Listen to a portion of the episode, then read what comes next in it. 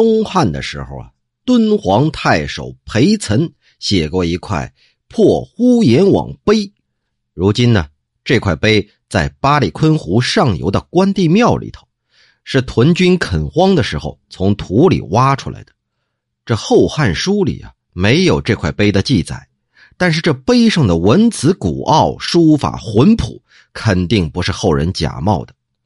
因为这是在偏僻的西域，所以呢，也没人去临摹拓印这块碑。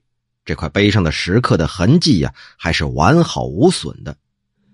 乾隆三十五年，游击官刘存存照着这块碑呀，磨刻了一个木头的复制本，将火药撒在上面，烧成了斑斑驳驳的痕迹，非常像古代的东西。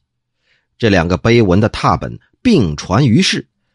那些鉴赏家大多都认为，原版的那个石头版本是新的，那木头版本反而是旧的。和他们争辩，他们还不信。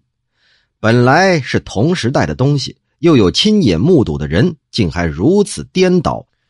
更何况这千百年以前的事物呢？《周易》的象数，《诗经》的小序，《春秋》的三传。有的是和圣人同时，有的也离古代不远。这师徒相授，头绪非常清楚。可宋代的那些理学家却说，汉代以前的人都弄不懂，我现在凭推理把他们全搞懂了。嗨，这种说法跟之前的那个课本的事情不是很像吗？